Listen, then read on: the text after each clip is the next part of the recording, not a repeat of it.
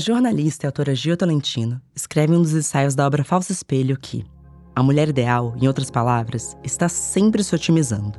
Tudo nela foi controlado a ponto de permitir uma imagem de espontaneidade e, mais importante, uma sensação disso. Tendo se esforçado para se livrar dos obstáculos da vida, ela com frequência se sente despreocupada de maneira legítima. Uma busca eterna para parecer, não ser. Casamentos milimetricamente planejados, aparências feitas em consultório, transações que passam longe do imposto de renda. As piores mentiras são aquelas que contamos para nós mesmas, mas a construção do que é a mulher ideal se tornou tão inalcançável que algumas podem simplesmente achar mais fácil fingir. Especialmente se forem moradoras do condomínio de luxo da Barra da Tijuca, chamado Maldivas. Bom dia, óbvias! Eu sou Marcela Ceribelli, CEO e diretora criativa da Óbvias, e hoje converso com a atriz, roteirista e escritora Natália Klein, responsável pela nova série da Netflix, Maldivas.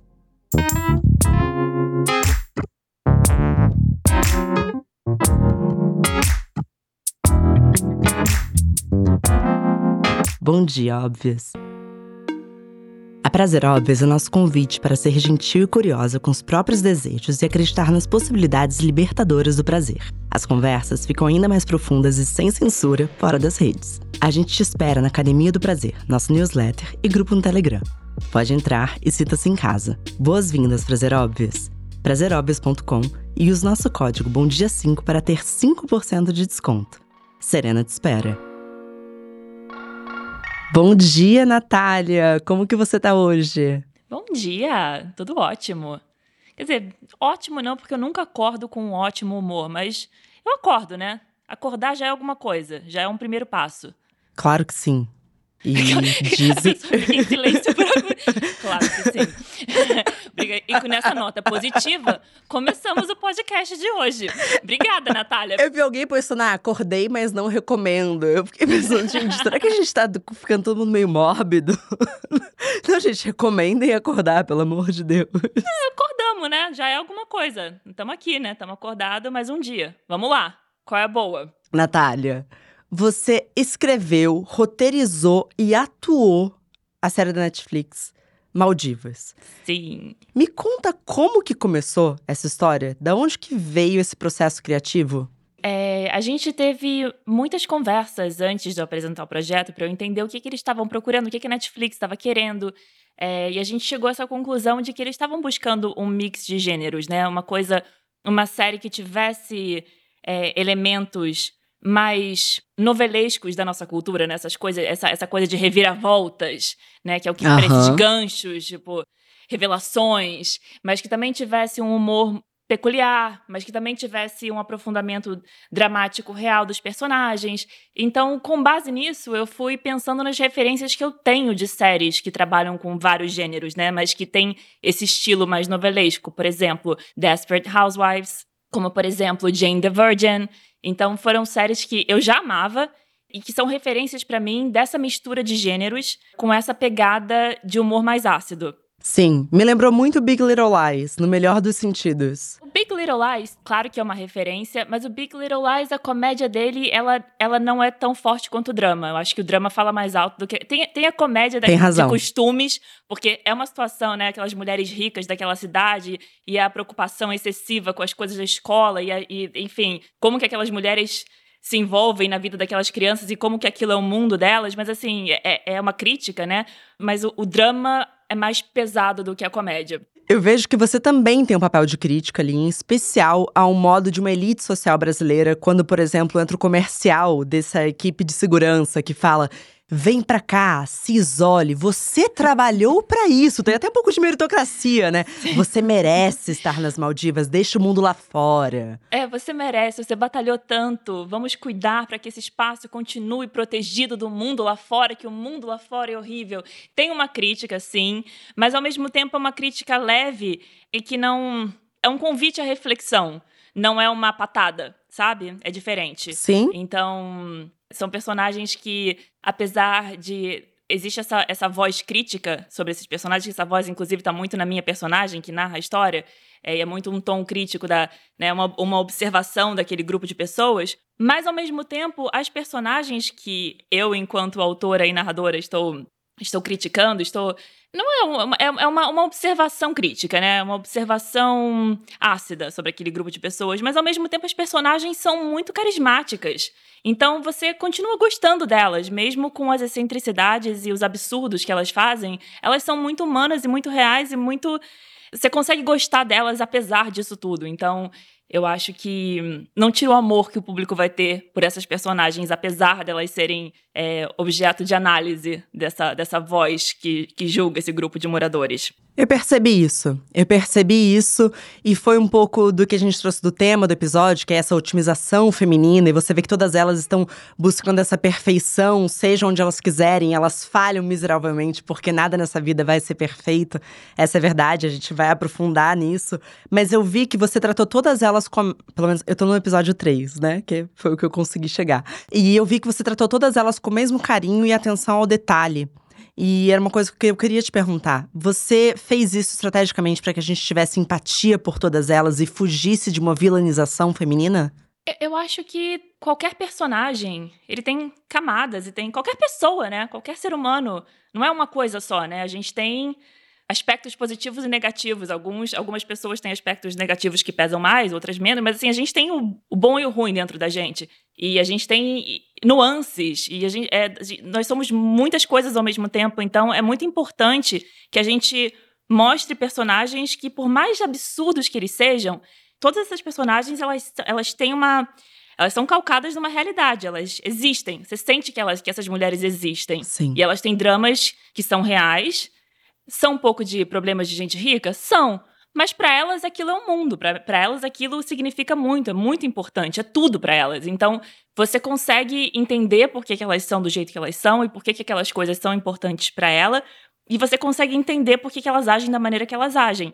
Mas eu acho que o maior mérito de qualquer série, ou de qualquer filme, qualquer produção audiovisual de, que envolva a construção de personagens, é você conseguir fazer uma personagem que seja cheia de defeitos, né, cheia de problemas, mas ainda assim o público consegue se relacionar e torcer por elas, né, que é o caso de inúmeras séries que a gente ama, né, Breaking Bad, enfim, Os Sopranos, Mad Men, todas de homens, né? Mas assim. É... Uma surra das minhas séries favoritas nesse momento, mas é, são de homens. É, vamos lá, todos homens. É, que foda. Pois é. Mas que é o que a personagem da Manu Gavassi traz, né? A gente uhum. sente uma. A gente vê que ela tá sofrendo quase de um mito da caverna ali, né? A caverna sendo o condomínio, e a gente tem uma visão de Platão ali. Ela não consegue entender o que é a realidade fora daquilo. Ao mesmo tempo, você vê que tem uma dor muito grande dela. Ela é uma vítima em vários momentos do que essa caverna tornou como um padrão inalcançável. Sim. E eu queria entender de você, porque eu fiquei muito me questionando enquanto eu estava assistindo, o que, que, veio primeiro? As pautas que você queria abordar ou a construção das personagens? O que veio primeiro foi o clima da série. Hum. Esse clima absurdo, sabe? Esse, esses drinks, essas mulheres na piscina, esse mundo de mentiras, esse contraste entre aparências e realidade, né? essa dicotomia, se joga uma palavra assim, né? é, então, então esse, esse paradoxo foi o que me veio primeiro. É quase é surreal. Ele, ele, é, ele é verdadeiro, você, você identifica aquelas pessoas como. Você consegue reconhecer que elas existem na vida real, mas aquela realidade do Maldivas é quase assim. Ela é uma lupa, sabe? Então ela é bem exagerada e intencionalmente. É um mundo muito à parte.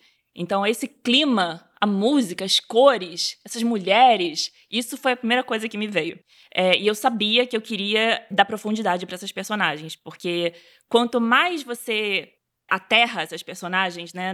Quanto mais você acredita nas motivações dela, mais loucura você pode colocá-las fazendo, porque te permite, né? Elas estão, então assim, é muito legal nessa série poder brincar com absurdos, porque quando as personagens estão bem construídas e você acredita nelas, você pode botar elas fazendo o que você quiser, porque você compra, o público compra. É, e as atrizes que estão nessa série. A gente tem um casting poderosérrimo. Poderosérrimo. Assim, é quantidade de seguidores, se a gente for contar ali, mas também de mulheres incríveis e brilhantes e talentosas. Sim. E eu queria muito saber de você como é que foi chegar na Manu Gavassi para interpretar a Milene e ao mesmo tempo as, as outras cadeiras foram sendo preenchidas? O que, que você procurava nessas atrizes que elas foram o, o match perfeito para as personagens? Olha, vou te falar que é, eu não imaginava que seria esse grupo de mulheres. Elas não foram todas chamadas ao mesmo tempo, isso foi um processo longo. Isso é muito legal, né? Quando, quando acontece essa magia em que tudo vai se. Todas as peças vão se encaixando no lugar certo, porque tem um pouco disso, né? Você pode ter um produto legal, você tem uma equipe legal, você tem um elenco legal, mas quando junta tudo não dá certo. Total. E esse elenco, assim, não poderia pedir. Elas são perfeitas para as personagens. Perfeitas. A Manu foi uma grande surpresa. Eu já gostava da Manu, já achava ela inteligentíssima, super talentosa. Eu não fazia ideia, assim, do range que ela tinha como atriz, sabe? Uhum. Ela realmente é uma atriz dramática maravilhosa. Ela tá maravilhosa. Eu não, assim, foi uma surpresa muito grata. E, assim, hoje em dia eu não consigo imaginar outra Milene, não existe é a Manu. Não, parece que ela nasceu pra esse personagem. Nasceu assim, é uma coisa impressionante. Impressionante. Eu acho a Manu genial, já falei isso pro mundo, já falei isso pra ela. E tem um lado ali também muito bonito da Bruna, que eu acho também que ela. Bom, Primeiro que assim, foi uma homenagem aos anos 2000, ela de novo perder a mãe dela e ser a mesma atriz. Assim, na verdade, não foi uma totalmente coincidência quando a gente estava falando de atrizes para fazer o papel da mãe da Bruna jogaram essa sugestão. E na hora, tem que ser ela, gente. Quando eu vi a Vanessa ali, no, tem que ser a Vanessa, gente. Pelo amor de Deus, vamos fazer esse revival. E realmente as duas são muito parecidas. Muito. É, eu, eu, eu, falei da Manu porque a Manu é a Manu é a que tinha menos experiência ampla como atriz, né? As outras meninas eu já assim, eu já sabia exatamente uhum. o que uhum. esperar delas. A Manu foi uma, realmente uma grande surpresa. Mas assim, as meninas são muito talentosas. É, assim, eu não, eu não tenho o que dizer. Sabe, eu não poderia, de verdade, assim, eu, eu tô muito feliz de poder estar tá falando a verdade para você agora, sabe? não tô tendo que mentir. eu imagino. eu, sou, eu tenho um orgulho enorme delas. Todas elas estão muito bem na série. E é uma série que desde o início eu falava. A gente conversava muito, a gente tem um grupo nosso. É, é uma série que, se não tá todo mundo bem, a série não alavanca. É uma série de grupo. É uma série que a gente precisa que todas estejam muito bem. E todas estão. E eu tô assim, eu, eu, eu tô muito feliz. Mas a gente tava falando da Bruna, a gente tava falando do que mesmo, gente? Que eu já me perdi. Bruna e Vanessa. Bruna e Vanessa. Isso é uma homenagem aos anos 2000. Você pode dar contexto para caso tenha alguém aqui da geração Z ouvindo? Ai, gente, vai, vai, vai procurar no Google, vai. Vai procurar no Google, vai olhar na internet, vai olhar no YouTube os vídeos de Bruna perdendo a mãe quando era criança na novela. Vocês vão, vocês, vocês, vocês fazem essa conexão. Elas são muito parecidas fisicamente. Um dia eu fui pra gravação acompanhar, porque eu acompanhava a gravação mesmo quando eu não tava como atriz, né? E eu vi de longe uma mulher de cabelos longos, escuros, é, com a roupinha, com o figurino da Bruna. Eu já tava indo falar, oi, Bruna. Quando eu vi, quando cheguei perto, era Vanessa. Nossa. Caracterizada dela jovem. Porque tem uma coisa de, né, de, de flashback. E aí eu falei, gente, mas você tá igual a Bruna, elas são muito parecidas fisicamente. Dá um conforto no coração vê-las juntas, assim, porque Sim. quando eu vi como mãe e filha, no primeiro momento eu não lembrei dessa novela, né? E aí eu falei, por que, que isso tá me parecendo tão natural? Me parece tão natural, o que, que tá acontecendo? Aí eu fui pro Google e lembrei aquela cena clássica, daí eu fui em Moreira, Vanessa Gerbelli, ela tava um tiro, novela do Manuel Carlos. Isso. Quer dizer, é isso, né? É eu não tô isso, lembrando é errado. Isso, é isso, é isso. Enfim, é a Bruna, muito criança, sofre durante uns séculos. E aí eu falei, nossa, que bonito reviver isso, assim. Foi muito gostoso ver isso na série também. Eu acho que para as atrizes deve ter sido muito legal também, né? Voltar para esse lugar e acho que elas já certamente já tinham uma, uma conexão e uma química atuando juntas. É muito legal, assim. Foi uma escolha muito certa.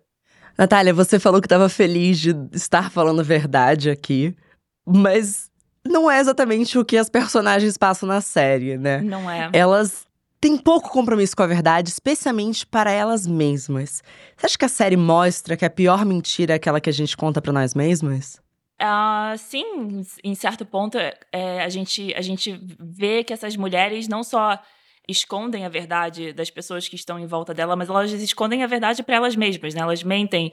É, a personagem da Manu é um exemplo muito bom disso. Ela, ela vive uma realidade com, com o marido dela que é uma realidade muito infeliz. Então, assim, ela para aceitar aquela realidade, ela tem que mentir muito para ela mesma. Então, sim, as mentiras que a gente conta pra gente são, não sei se eu, não sei se eu posso dizer que são as piores mentiras. Eu acho que é, é mais triste, talvez, né? Porque a gente não consegue ter parceria e cumplicidade nem com a gente mesma, né? Então, assim, com quem que a gente vai ter? Então, realmente, é triste. Essas, essas mulheres, elas de certa maneira, são muito solitárias, né? Elas vivem essa, essa, vida em comum no condomínio, elas se encontram, elas bebem, elas sorriem, elas gargalham, elas são lindas, elas são ricas, mas elas são muito solitárias nos seus dramas pessoais, porque elas não têm com quem compartilhar. Elas estão cheias de problemas e elas não podem contar com elas mesmas. Não existe uma sororidade, que ela joga outra palavra. Não existe, assim, é uma falsa sensação de amizade, mas que não é real, porque... Mas isso é uma coisa que, na verdade, a gente está na primeira temporada, né? Então a ideia, a ideia é que se a gente tem uma continuidade dessa série, a gente consiga trabalhar o arco dessas personagens para que elas consigam quebrar essas barreiras e encontrar nesse grupo aliadas, né? Encontrar realmente um, um suporte. Eu acho que esse é o destino delas, mas elas ainda estão um pouco longe disso.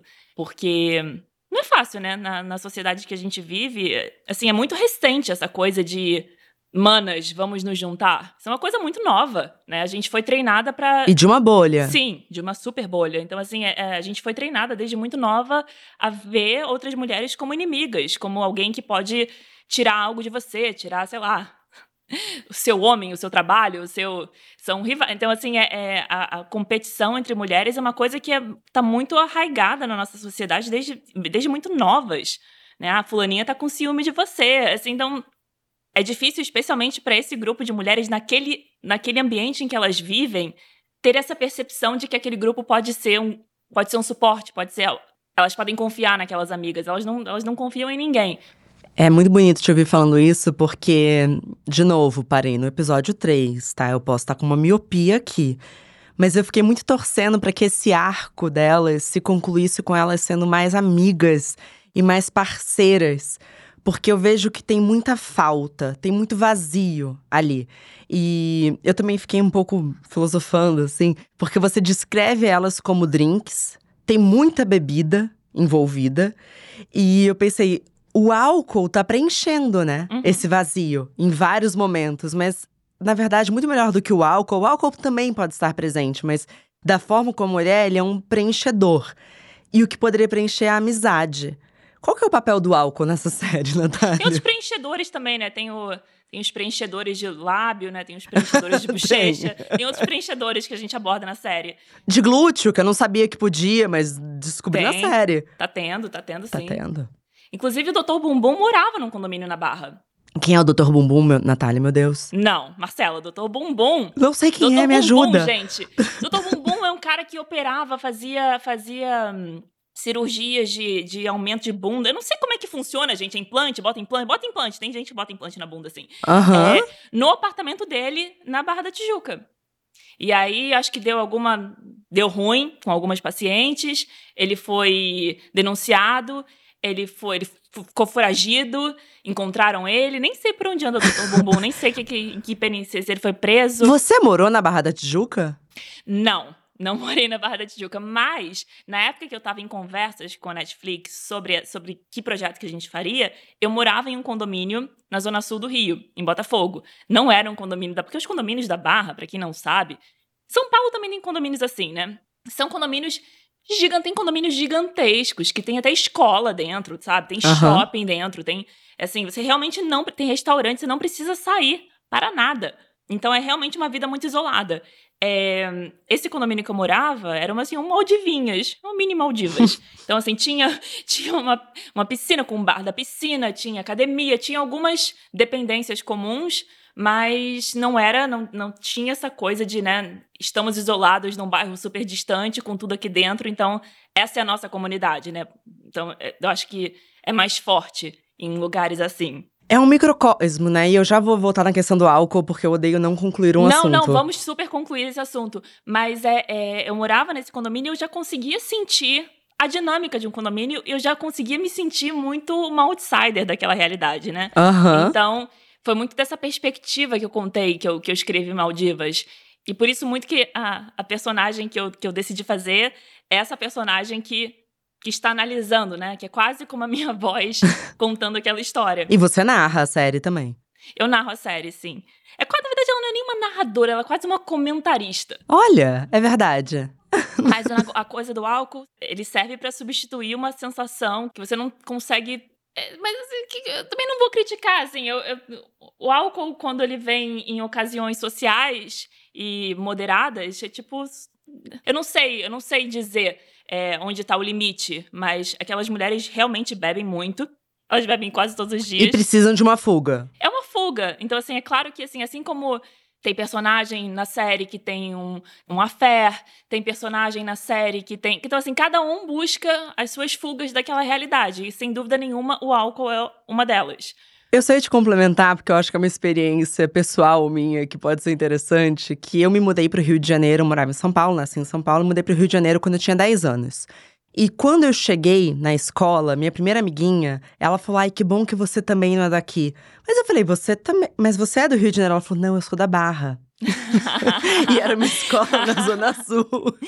É, não, é, é, diferente. E aí, enfim, aí eu morei 18 anos no Rio, cresci no Rio de Janeiro e tal. Daí eu voltei para São Paulo. Mas eu lembro dela me explicar. E eu lembro de ir numa dessas festas, num condomínio, e achar realmente é um, é um mundo à parte. É um mundo à parte, assim. E mas para mim, que vim de uma mentalidade de São Paulo, era eu demorei muito a entender que aquele túnel, aqueles dois túneis Eles separam é a gente. Eles são um portal para uma outra dimensão do Rio de Janeiro. Exato, exato. Natália, não sei se foi de propósito, mas sei de pessoas muito privilegiadas ao meu redor de que as Maldivas, aí não o condomínio, mas o destino, são uma farsa. Que lá só chove, que o mar de Alagoas é mais bonito. Para! Juro! Foi de propósito? Você também achou não. que Maldivas era uma farsa? Ai, gente, infelizmente não, não, não vou estar podendo confirmar isso nem negar, porque não pude estar nas Maldivas ainda. De repente eu escrevo uma cena nas Maldivas só para poder te falar isso depois, eu volto aqui e te conto. Tomara. Mas faz, faz sentido, faz sentido. Olha só, se for verdade, vou começar a usar isso. Vou, vou me apropriar. Ó. Vou começar a dizer, foi tudo pensado, gente. Tudo pensado nas Maldivas só chove. É uma, é uma metáfora. Vou ainda apimentar a metáfora. Porque quando você fala que quando o marido da Milene deixou de observá-la e admirá-la, restou ela os outros. E eu até pensei, nossa, que bonito, que ela quer dizer que quem foi para as Maldivas já sabe que não é de se admirar, mas quem tá de fora admira. oh, meu Deus do céu, vou ter que ir para Maldivas agora. Mas me conta uma coisa. Você acha que tem muito da Milene nessa questão, obviamente, da pressão estética, mas também dessa necessidade de admiração da vida que se coloca para fora? E desculpa estar tão focada na Milene, mas talvez eu esteja mais obcecada por ela do que pelas outras. Não, ela é uma personagem que é, é, é, os códigos dela são mais são bem mais claros, né? É assim, Isso. Ela te impacta mais porque ela, ela é realmente o retrato daquela mulher que vive naquele lugar e que. Então, assim, é, é, é compreensível que você fique obcecada por ela num primeiro momento. Mas qual que era a pergunta mesmo, gente? Quero saber. se, na verdade, eu acho que é da Milene, mas talvez de todas elas. Essa questão do, de pensar, de fazer as coisas e ser guiada pelo que os outros vão achar de, de possível admiração e não por aquilo que nos faz verdadeiramente feliz. Eu diria que são todas elas. Todas elas estão preocupadas em passar uma imagem e elas não conseguem ser elas mesmas em sua plenitude. Todas elas. É, a Raíssa vive uma, uma realidade naquele casamento que não é o que parece que é. Ela não é feliz naquele casamento. É claro que eles têm uma parceria, mas. Mas não, né, assim, claramente cada um ali está seguindo por um, seguindo um caminho diferente e eles não podem romper aquilo porque eles estão preocupados com as aparências, né? E como que aquilo vai impactar na carreira deles. O casal ali é uma marca, né? É um produto. É uma marca, exato, exato. Então, assim, o que, que vai acontecer se eles expuserem a verdade sobre né, a situação deles? Como é que vai ficar? A marca vai acabar? Como é que, né? A marca é o casal. Se o casal se separa, não tem marca. Então, assim, é, é mais até do que uma questão de é uma questão de sobrevivência, mas assim, até que ponto a sua carreira e o seu meio de vida vai vai te impedir de ser você em sua totalidade? Então, todas elas têm o seu o seu essa luta entre o que, elas mostram para as pessoas e o que elas são de verdade e elas não podem ser. A metáfora da Milena é mais clara porque ela literalmente se transformou fisicamente. Então, assim, não é nem só a carreira, sabe? Não é uma questão filosófica, não é uma questão da carreira. Não, ela, ela literalmente se tornou outra pessoa para agradar aquele marido, para agradar aquela sociedade em que ela se, né? Ela é realmente o exemplo literal do que até onde você vai. Eu gosto muito do momento que a Carol Castro fala. Não, porque eu sou totalmente contra ter babá, né? Porque isso para mim, né, né, aí corta e ela tá enlouquecida em casa, entendeu? E o marido não ajuda porra nenhuma. Ela fala, ele é um paizão. Fala, não, calma. É, também tem um pouco dessa cagação de regra do que é, que é ser uma mulher ideal hoje na nossa sociedade, que você vai picotando ali de uma maneira assim. É excelente, Natália. É muito bom o seu trabalho. É, muito obrigada. Imagina. Muito, muito obrigada. é, mas é, é, tão triste, né? Porque assim, a gente. Essas mulheres fazem isso ao extremo, mas eu vejo que a gente faz isso no, nossa, no nosso dia a dia com pequenas coisas, né? Que a gente precisa fingir certas coisas para poder obter um certo respeito, ou para poder. Porque se a gente for 100% o que a gente é, não, né, não vão respeitar, não vão admirar, não vão levar a sério. Então, essas pequenas mentiras a gente acaba tendo que contar frequentemente e a gente não pode ser quem a gente realmente é 100%, mas também, não sei também, se a gente for 100% que a gente é o tempo todo também, a gente vive numa, numa sociedade, né? A gente tem, tem, existem contratos sociais que devem ser também respeitados para que as coisas também tenham, se todo mundo quiser ser quem realmente é 100% do tempo também, socorro, né, sim, Marcela? Sim, socorro. então, ah, que bom que também, é, é, bom também se conter um pouco, mas, mas assim, é, é triste que elas não possam, e é, o mais triste mesmo é que elas não têm com quem compartilhar. Elas estão passando por problemas tão similares, apesar de serem problemas diferentes, mas são muito similares e elas poderiam estar compartilhando aquilo, né? E não estão, estão vivendo aquela, aquele drama sozinhas. Mas é engraçada a série, tá, gente? Assim, eu tô falando só dos. Mas é, é, é engraçada. Eu conto isso de um jeito eu conto isso tudo de um jeito bem ácido, bem divertido, bem leve, tá? Não é uma série para você vai, vai, ter momentos que você vai chorar sim, mas não é uma série para chorar. É uma série tranquilinha para você ver ali jantando, para você ver ali com, com a família, para você ver sozinho num dia mais ou menos. Não é uma série que vai te botar para baixo não. Não, e é isso mesmo, eu acho importante falar isso. A série é muito engraçada para mim, que eu acho que é muito inteligente tanto do filme da família Coppola, que é o mainstream, quanto do Ingrid Go West, que você vê que tem uma crítica social muito forte, que você pode botar a mãozinha na, na consciência, mas você vai dar umas risadas. Porque em algum momento você já sentou na cadeira dessas mulheres. Quando você chegou num jantar com suas amigas e falou: Imagina, meu relacionamento tá maravilhoso, mas na verdade tá uma merda. E você chegou em casa e nem olhou pra cara do seu marido, entendeu? Eu acho que tem muitas expressões da feminilidade que você tá tratando ali. E aí, pra gente encerrar, Natália, maravilhosa, além de convidar as pessoas a assistirem Maldivas, o que você acha que essas protagonistas, essas moradoras desse condomínio ensinam sobre o que é ser mulher hoje na sociedade? Ah, que pergunta puxada, hein? Desculpa, sou assim. O que, que elas ensinam sobre ser mulher na nossa sociedade de hoje? Eu acho que é aquela mesma tecla que a gente está batendo. Eu acho que o caminho delas, o processo delas ao longo das temporadas, que eu espero que tenham muitas. Eu também. É encontrar nessas outras mulheres, né, uma rede de apoio. Eu acho que assim, elas não estão sozinhas, elas não precisam estar sozinhas. Então eu acho que eu acho que talvez seja esse o caminho delas que pode inspirar outras mulheres a seguirem o mesmo exemplo. Mas o que, que elas têm para ensinar, eu não sei, gente. Posso falar o que eu senti? O que, que você sentiu? Ficou muito claro para mim que, apesar disso ser uma, uma palavra meio da moda, mas foda-se que faz sentido aqui Quanto menos vulnerável a gente é com as pessoas que a gente está ao nosso redor, mais fracos são os laços. Sim. E eu fiquei com a sensação de que se elas se dessem o direito de abrir, cara, meu casamento é uma merda, cara, meu marido fez eu cometer um crime. Desculpa, isso talvez tenha sido um pouco. não, não. Lá já no primeiro episódio vocês descobrem isso. Sim. Mas sabe, puta, eu não tô feliz com o meu corpo. Talvez se elas se permitissem ser mais vulneráveis, elas teriam, teriam feito laços mais fortes. E talvez elas tivessem o que falta ali, que é essa união feminina. Que na verdade, o tempo todo elas competem, né? É muito triste. É, não, a gente tem um pouco dessa evolução ainda nessa temporada. A gente consegue ver. Parei no episódio 3. Você parou no episódio 3. Mas a gente consegue ver um pouquinho disso, mas eu quero explorar isso muito mais, né?